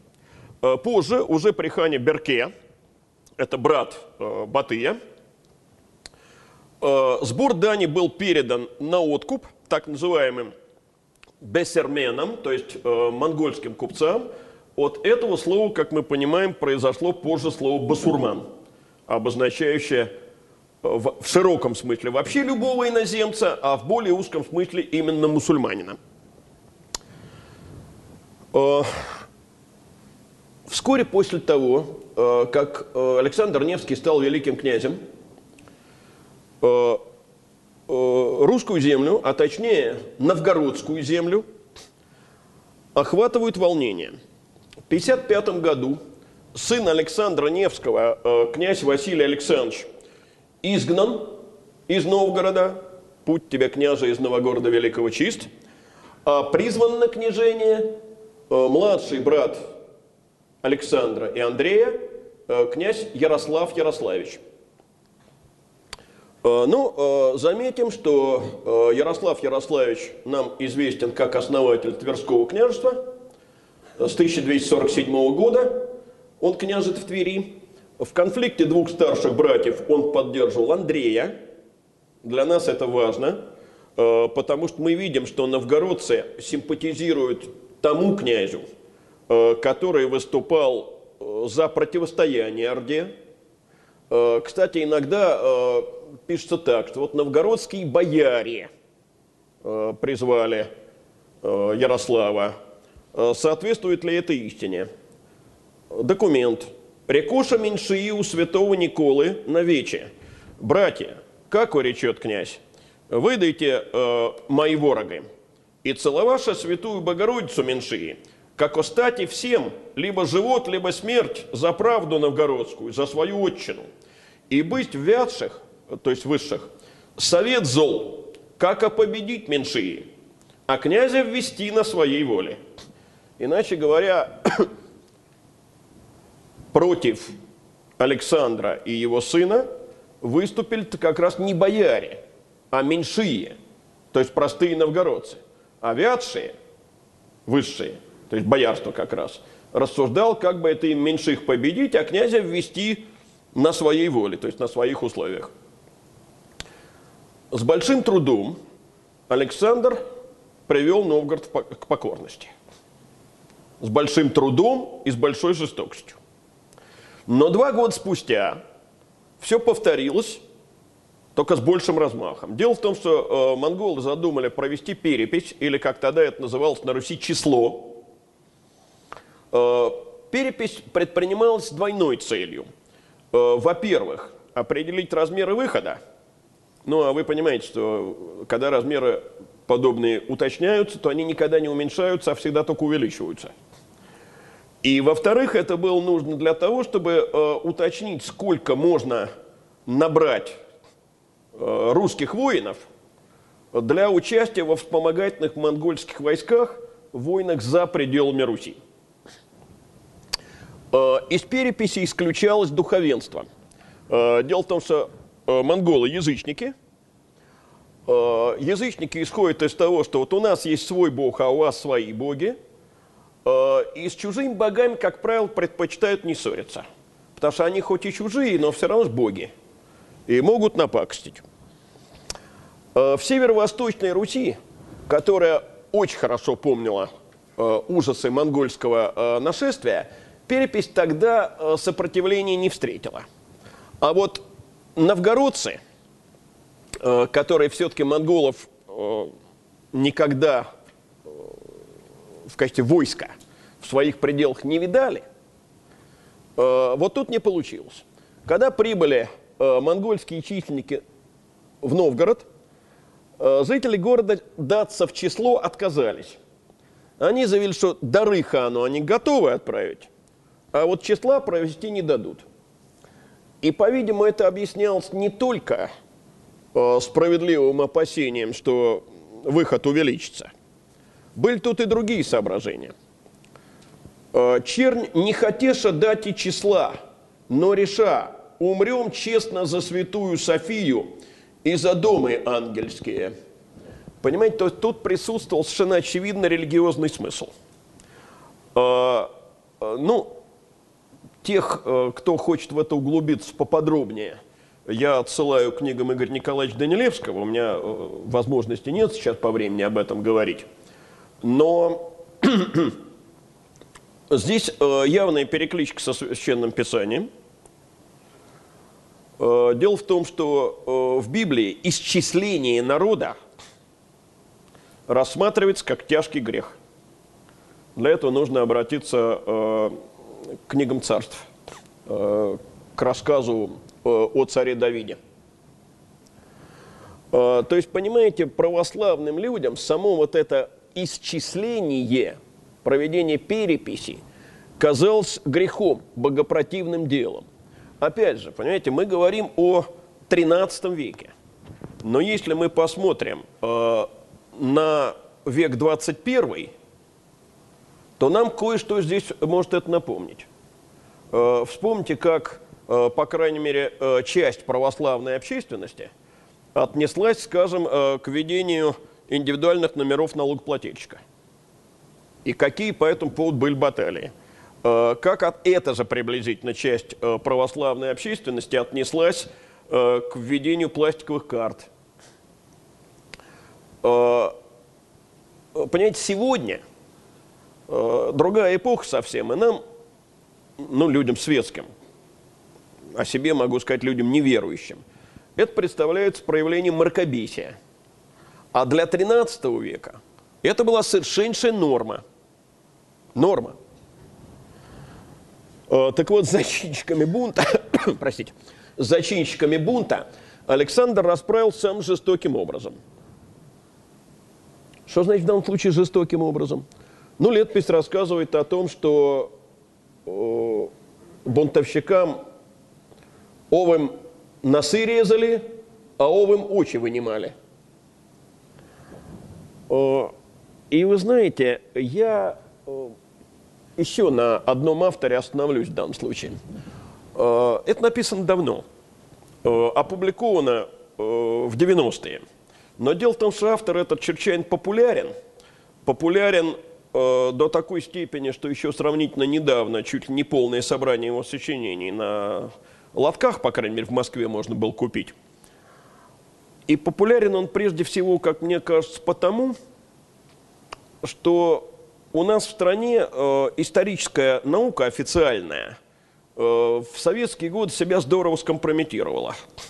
И потому всяк, э, кто пытается, так сказать, этой официальной науке противостоять, сразу приобретают бонус популярности – ну, достаточно вспомнить, э, так сказать, эпопею академика Фоменко и присных его. Но сейчас речь не о Фоменко. Сейчас речь э, о человеке с гораздо, вроде бы, более солидной репутацией. О Льве Николаевиче Гумилеве. Э, сын двух великих поэтов, человек с репутацией здорово пострадавшего от советской власти, много лет действительно провел за колючей проволокой, э, географ, историк и автор очень, на мой взгляд, уязвимой концепции, э, утверждающей, что иго как такового никогда не было, а был благодетельный союз между Ордой и Русью, и вообще, надо сказать, нежно любящий кочевников – я не буду сейчас говорить о других взглядах э, э, Гумилева, просто потому что это не имеет отношения к делу. Так вот, что он пишет, э, пожалуй, в самой популярной потому самой известной своей книге. Книга эта называется «От Руси к России». Им вынимали очи, считая, что глаза человеку все равно не нужны, если он не видит, что вокруг делается – только такой ценой удалось Александру подчинить новгородцев, утерявших здравый смысл и не понимавших, что тот, кто не имеет сил защищаться сам, вынужден платить за защиту от врагов. Минуточку, о чем вообще речь? О какой защите от врагов идет речь? а дело в том, что по Гумилеву э, монголам приходилось платить дань не потому, что они пришли и ее потребовали после Батыева погрома, потому что это была э, плата за военную помощь против литовцев и немцев. э, понимаете, вот, вот такие рассуждения им вынимали очи, э, поскольку глаза человеку все равно не нужны, если он не видит, что вокруг делается. Ну, вот я постараюсь эту фразу оценить мягко. По-моему, это цинизм. Не говоря уже о том, что никаких, я повторяю, никаких фактов, позволяющих утверждать, что Орда оказывала русским землям помощь Э, против литовских или э, немецких вторжений просто нет. Есть факты совместных походов русских и ордынцев в литовскую землю, но это, согласитесь, немножко другое. Вы знаете, честно говоря, я, э, понимая, что собираюсь произнести вот подобную фразу в этой аудитории, на себя не понадеялся. А в последние два дня Э, посоветовался э, с человеком, которого я считаю крупнейшим э, специалистом по этим вопросам, с Игорем Николаевичем Данилевским, которого я уже упоминал сегодня, и спросил его, слушай, вообще такие факты есть? И услышал в ответ такую, знаете, стройную фразу профессионального историка. Я таких фактов не знаю. Ну, знаете, я удовлетворился, потому что если он не знает, то значит их нет просто. По крайней мере, они неизвестны э, исторической науке. А у Гумилева это просто фантазии. Э, Лев Николаевич был на это достаточно падок. Э, так вот, обеспечить э, проведение переписи даже такой ценой, вынимая э, глаза, урезанные носы и языки, сразу не удалось. Удалось это сделать только два года спустя, в 1259 году, когда Александр привел в Новгород Суздальские полки. Еще три года прошло, и на сей раз рвануло уже в самой северо-восточной Руси, потому что началось восстание там – в лет 6770-е, пишет летопись, «Избави Бог от лютого томления басурменского, люди ростовской земли, вложи ярость в сердце христианском, э, христианам, не терпящий насилия поганых.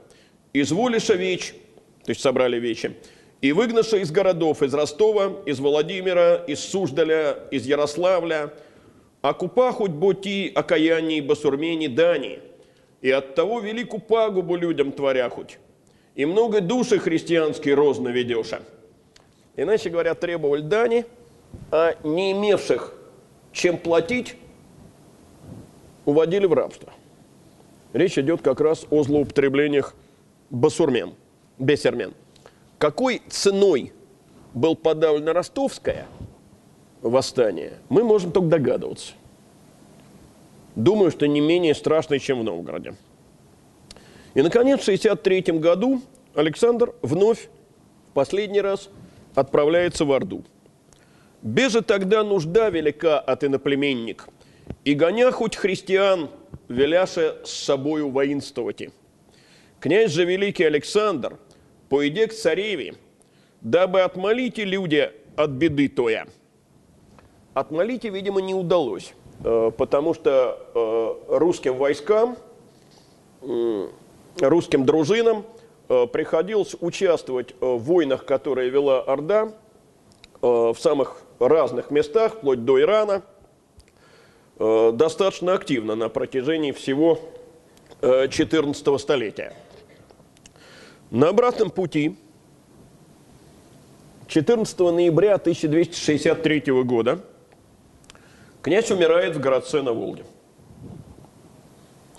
Похоронен он был э, во Владимире э, в храме Рождества Богородицы. Ну и вот по поводу его смерти тоже много интересного. А именно,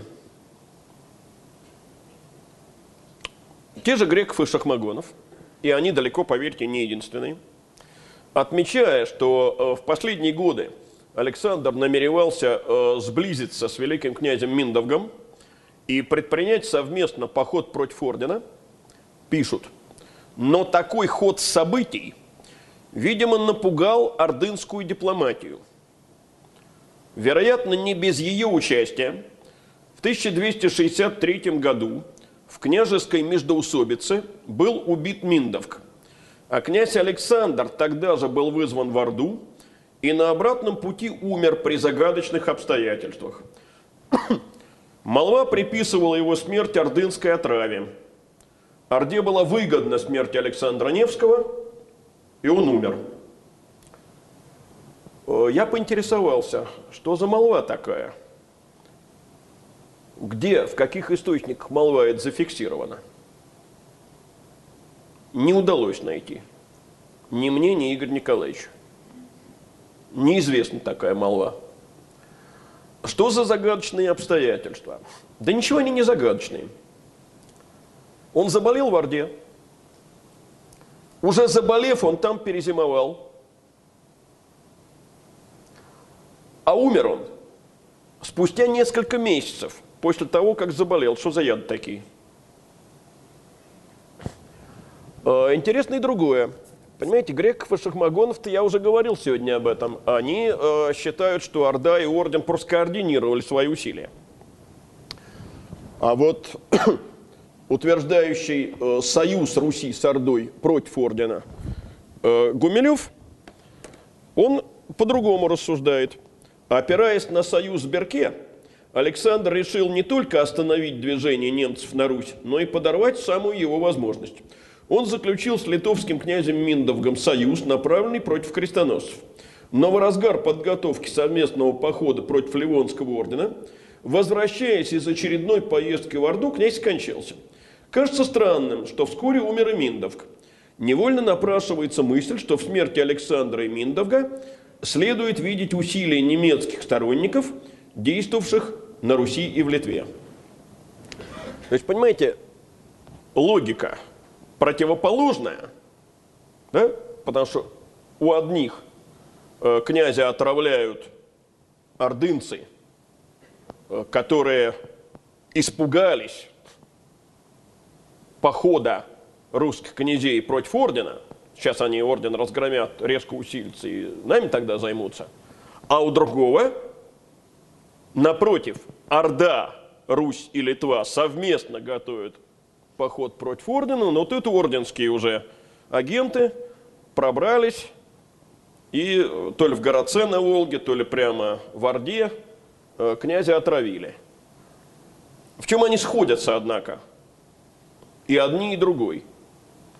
Понимаете, мифологический герой, каким и у Гумилева, и у его оппонентов является Александр Невский, умереть от простуды или желудочного расстройства не может – его обязательно должны отравить страшные вороги. Но никаких данных, позволяющих говорить о том, что характер э, заболевания и причины смерти Александра э, были связаны с чьими-то худыми умыслами, в нашем распоряжении нет. Итак, э, что получается? А получается вещь простая. На протяжении э, всего своего великого княжения десятилетнего Александр Невский старается не допускать антиордынских выступлений, беспощадно расправляется э, с их участниками. Э, часть российских историков склонна такую политику оправдывать. Чем оправдывать? Александр малым злом – собственной расправой предотвратил большое зло, э, то есть ордынские карательные набеги. И более того, он сумел, предотвратив эти ордынские набеги, э, укрепить некие центростремительные силы на Руси. За два десятилетия относительно спокойной жизни Северо-Восточная Русь залечила раны, отстроились ее города – Победами над интервентами с Западом прославились ее полки, подчеркиваю слово интервенты, да? Александр Невский почти достиг своей цели. Быть может, не так уж и много оставалось доделать удивительному государю, великому полководцу и блистательному дипломату, чтобы сразиться с Ордой и устроить ей Куликово поле на сто лет ранее, избавив Русь от неисчислимых бедствий предстоящего столетия. Быть может.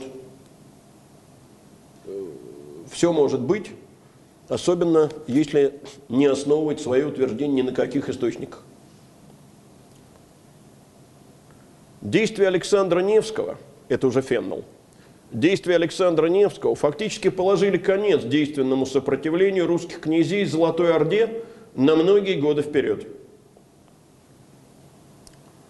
Феннел полагает, что именно с 1252 года настало время реальной зависимости Руси от Золотой Орды. Так называемая татарская ига началось не столько вре- во время нашествия Батыя на Русь, сколько с того момента, как Александр предал своих братьев. Начало правления Александра Невского, пишет он, явилось во многих смыслах крутым поворотом в истории Руси. Э,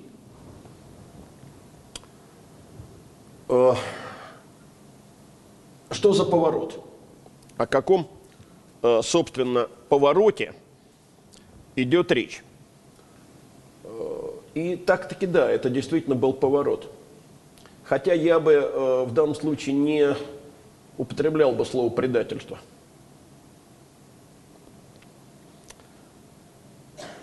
Понимаете, очень часто э, мы встречаем утверждение о том, э, что э, вот предпочтя э, подчинение Орде и борьбу с Западом, э, Александр спас Русь от э, порабощения с Западом. Или, по крайней мере, вот, э, от навязывания западной культуры. Гумилев в одном из своих сочинений э, так и писал, что э, в той части русских земель, которая подчинилась Литве, и следов русской культуры не осталось. Э, Я боюсь, э, что э, жители тех русских земель, которые подчинились Литве, то есть жители в первую очередь нынешней Белоруссии, а во вторую очередь нынешней Украины. Почему во вторую? Потому что Украина вошла в состав Великого княжества Литовского э, позднее Белоруссии. Э, Как минимум восприняли бы эти слова Гумилева с изумлением. И э, белорусская культура, и украинская культура, уж никак не в меньшей мере, чем русская культура, могут рассматриваться как наследники Киевской Руси. Э, Кроме того, я хотел бы отметить, что, понимаете, западный вариант культуры, тот вариант, который нес в первую очередь орден, а во вторую очередь ВКЛ, э, это ведь не только религия. Да, религия очень важный элемент культуры. Э, Понимаете, но даже если мы встанем на ту точку зрения, что православие неизмеримо выше, красивее, благороднее и чище католицизма, понимаете, я человек неверующий, и э, для меня религии все, в общем, более-менее одинаковые. Но даже в этом случае нам бы не следовало забывать, что западная культура – это еще вассалитет вместо подданства, э, магдебургское право, то есть городские вольности, ограничение самодержавной власти монархов, то есть то, что называется культурой политической. Мы как-то забываем об этом словосочетании. Э, Понимаете, другой вопрос. Насколько вообще можно говорить именно об Александре Невском, э, как о человеке, который делал выбор? Э, Вот герой или злодей? Защитник или предатель? Понимаете, я, может быть, не в первый раз напомнил замечательную фразу из песни, которую так любил когда-то петь Алла Борисовна Пугачева. «Все могут короли». Так вот, короли и властители могут далеко не все. И не только по счастью жениться по любви. Э, Все-таки любой политический деятель действует э, в тех рамках, которые налагает на него эпоха и общество этой эпохи. И вот я снова сошлюсь э, на Игоря Николаевича Данилевского, который пишет, в условиях середины XIII века, как это не парадоксально для нас звучит, большей угрозой для жителей северо-восточной Руси виделись представители западноевропейской цивилизации, нежели захватчики, пришедшие с Востока.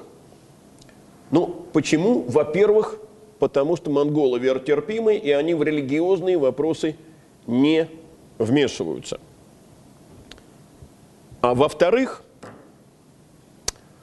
ну вот э, на э, предыдущей лекции, когда речь шла о северо-восточной Руси, э, я уже говорил о начавшемся процессе складывания деспотической модели государства э, в домонгольский период.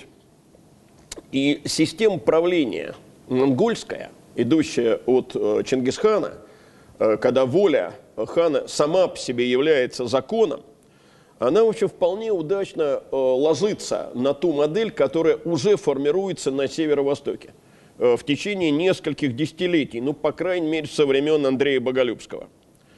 Э, власть, по крайней мере, на первый взгляд, остается при этом в руках своих князей. Да, князья эти ездят в Орду, целуют ханский сапог, получают от хана ярлыки, но жизнь, она становится ну, несколько более тяжелой, но остается в основе своей прежней. Э, и Данилевский заключает это замечательной фразой. В отличие от беспокойных западных соседей, Золотая Орда была своя. То есть э, порядки, которые она устанавливала, были во многом более понятными, более привычными. А мы имеем дело со средневековым обществом, в котором новое, а тоже магдебургское право, это будет новое, прививается всегда с очень большим трудом.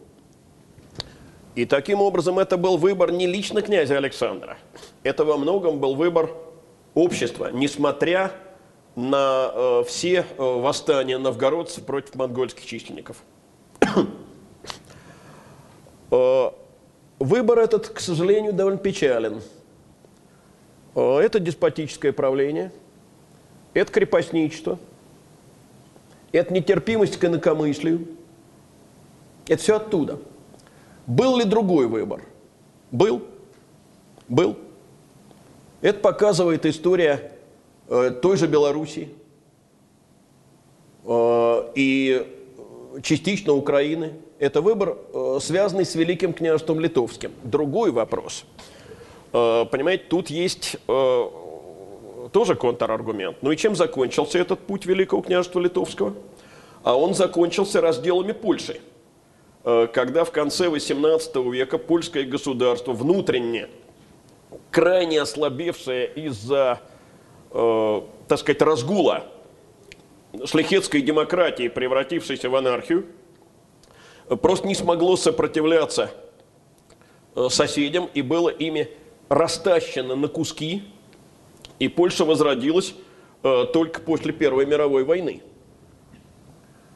Это верно. Э, понимаете, тут мы сталкиваемся с фундаментальной проблемой.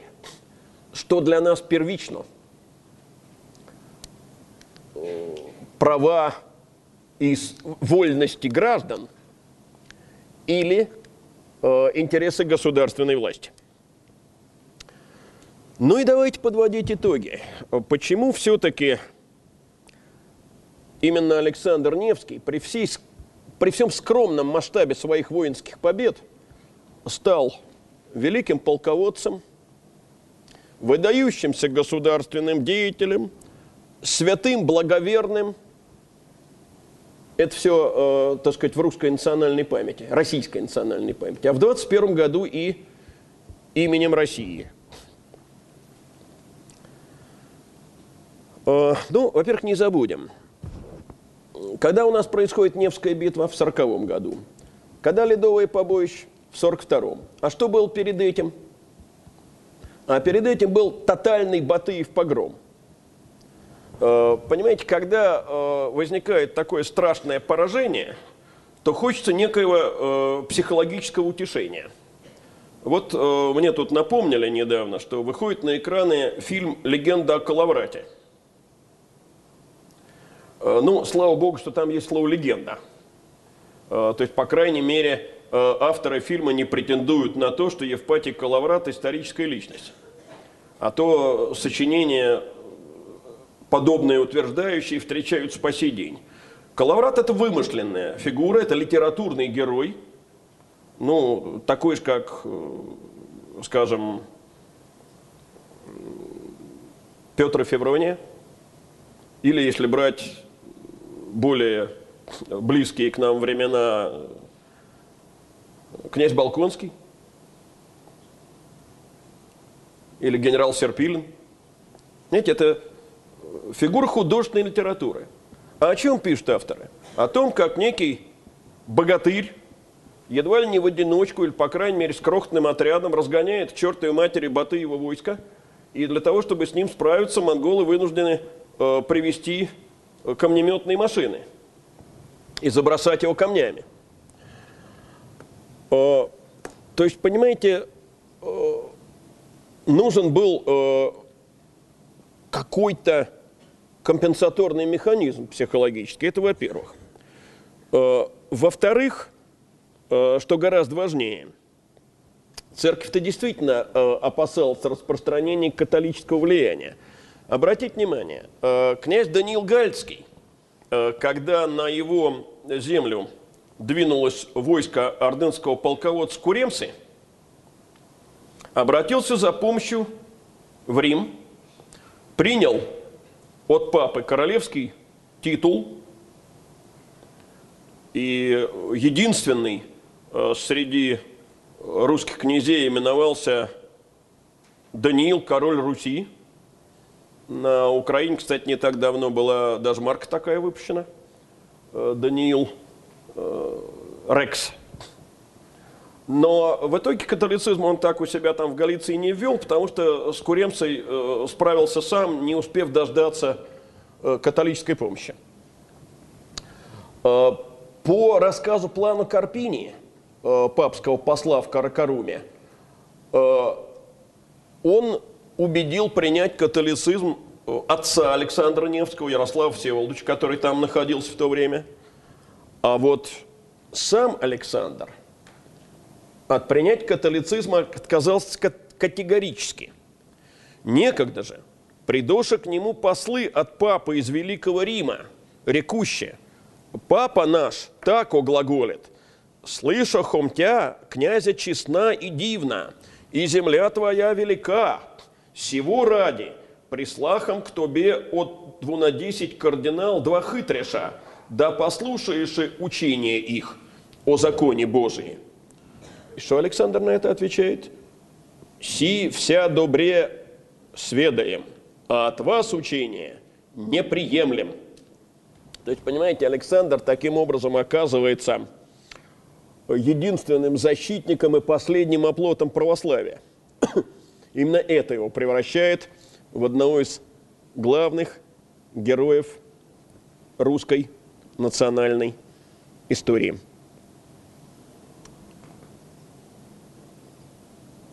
Игорь Николаевич Данилевский по этому поводу пишет. Существуют два Александра.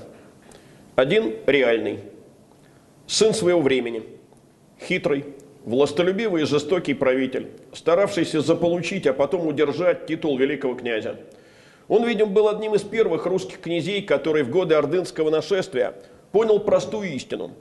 Помогая Орде грабить народ, можно получить кое-какие выгоды для себя. Другой, мифический Александр Невский, герой, созданный с определенными политическими целями. Он живет и действует сегодня, влияя на мысли и поступки множества людей, плохо знакомых с историей своего Отечества, хотя полагающих, что отлично знают ее. Э, я уже упоминал сегодня степенную книгу – Э, момент, э, когда Россия вступает в борьбу за Ливонию, Ливонская война. В XVIII веке при Петре I начинается борьба за Прибалтику повторная. И прах Александра Невского переносится из Владимира в Санкт-Петербург. Э, там создается Александра Невская лавра. Александр становится вновь актуален. А день поминовения устанавливается 30 августа. А что это за день такой? А это день заключения нештатского мира. Не день смерти князя, а день победы в Северной войне. А в 1725 году, уже после смерти супруга, Екатерина I учреждает орден Александра Невского. Но в дальнейшем в русской историографии Александр выступает скорее в качестве э, человека э, смиренно э, принимавшего волю Божию и не пытавшегося ей противостоять. Посмотрите на иконы, изображающие Александра Невского, там всегда смирение. Но вот наступает 1938 год. Обострение отношений с Германией, о котором я уже говорил, 1938 год. И выходит гениальный по-своему фильм. Э, фильм Эйзенштейна «Александр Невский». Да, с точки зрения исторической, это скопище безумия. Еще академик Тихомиров говорил, что сегодня на экране нельзя воспроизвести древнерусскую речь. Но это не повод заставлять новгородцев XIII века выражаться языком волжских лобазников. Э, да, там рыцари десятками проваливаются под лед и тонут. Да, там Александр Невский произносит Э, фразу, э, которую все знают, но не все знают, что это фраза из Священного Писания. Кто с мечом к нам придет, ну и так далее. Э, а в 1939 году фильм запрещается. Но пакт же подписан. Пакт Молотова-Риббентропа. И до 1941 года он на экранах отсутствует. Но зато потом, с 1941 его популярность зашкаливает –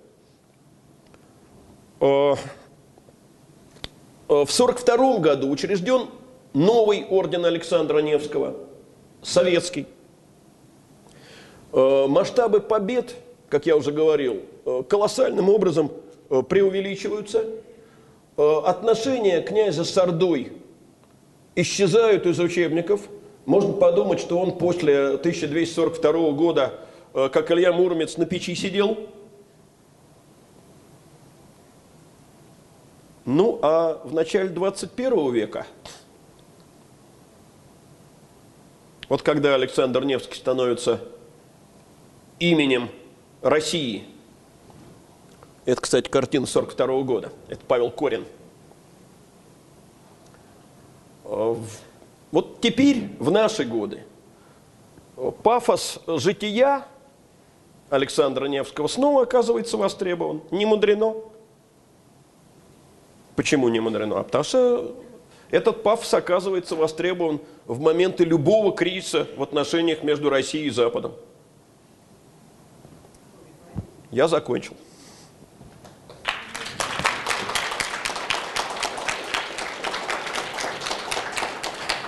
Спасибо. Вопросы? Сказано, что Александр Невский был очень гневен для истории, ну, в общем, облагорожен для понятия патриотизма. Как часто вообще истории, политики врут насчет исторических личностей, чтобы...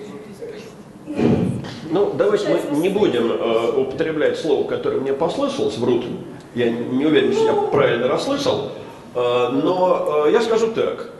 Э, образы чрезвычайно многих э, политиков э, мифологизируются, облагораживаются, чаще всего это делается не ради там, эстетического удовольствия, а ради вполне определенных политических целей.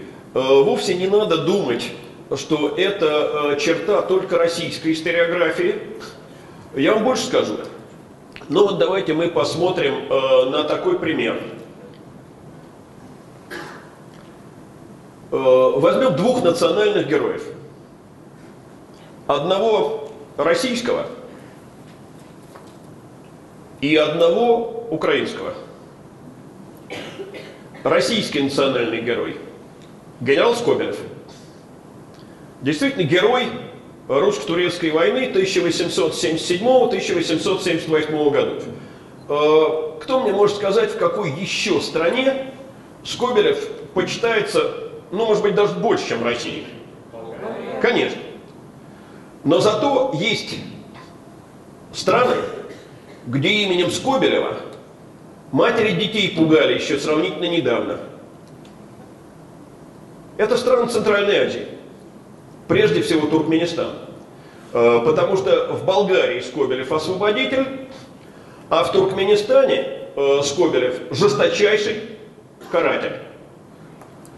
Возьмем другого э, исторического героя, героя Украины, Бандеру, Степан Бандера. И я ни слова не скажу об отношении к Бандере в России. На Украине Бандера борец за национальную независимость, в Польше Бандера террорист. Э, я не призываю вас сейчас встать ни на болгарскую, ни на туркменскую, ни на украинскую, ни на польскую сторону.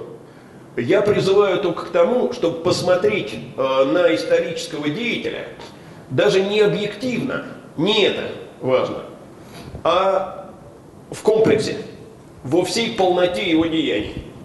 Потому что Алексей Петрович Ермолов, другой э, русский национальный герой, у нас покровитель Грибоедова, человек, которого э, декабрист подумывали, они вместили им в свое правительство. Э, ну, многие, наверное, помнят э, знаменитую фразу, э, героически брошенную Ермоловым в ответ э, царю, спросившего, какой тот желает награды. Государь, произведите меня в немцы – а на Северном Кавказе и в Грузии Ермолов – это исчадие э, Дело в том, что политика – это не изобразительное искусство и не архитектура. Э, понимаете, здесь нет ни праведников, ни злодеев. Э, человек, который занимается политикой, обречен для кого-то быть злодеем. Кстати, в этом родство политиков со школьными учителями. На этот вопрос будем считать, я ответил. Еще.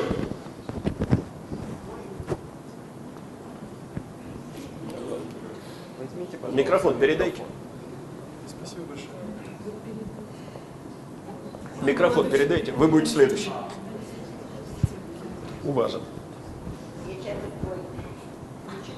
Да, наверное. не получается пока. Сейчас. Я часто бываю в Пскове, моя юность там прошла.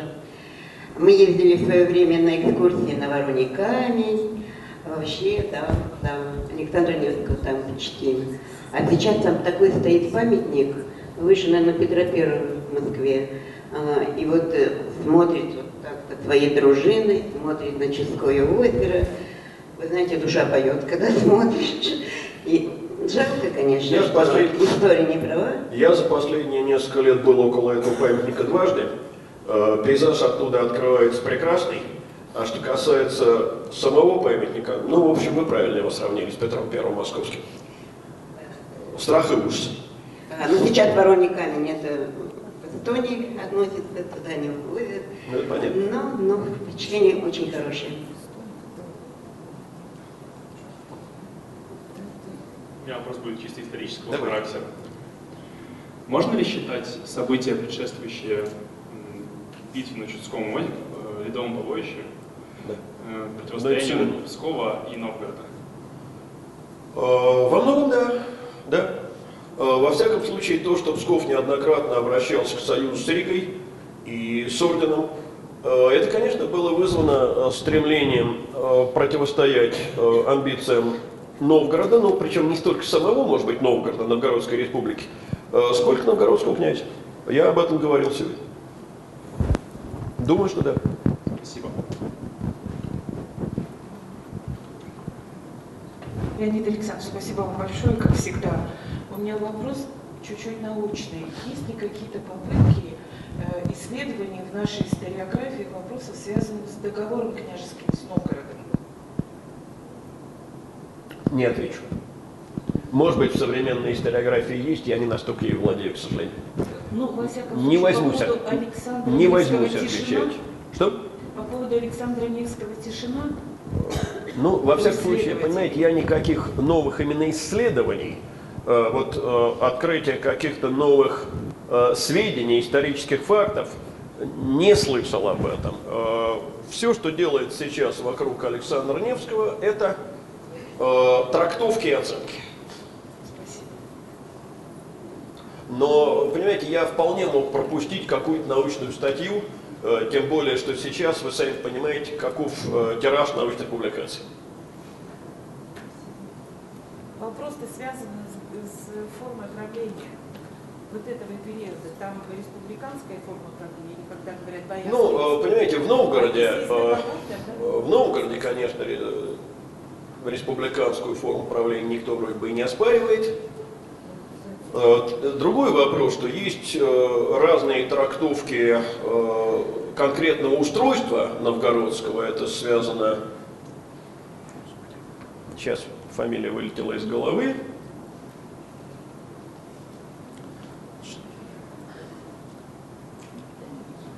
Ладно, потом. Вот я понимаю, о ком речь идет, но не могу фамилию назвать. Выскочила из головы именно. Друзья, еще вопросы есть? Поднимайте руку, если есть. А если нет, давайте еще раз поблагодарим Александровича.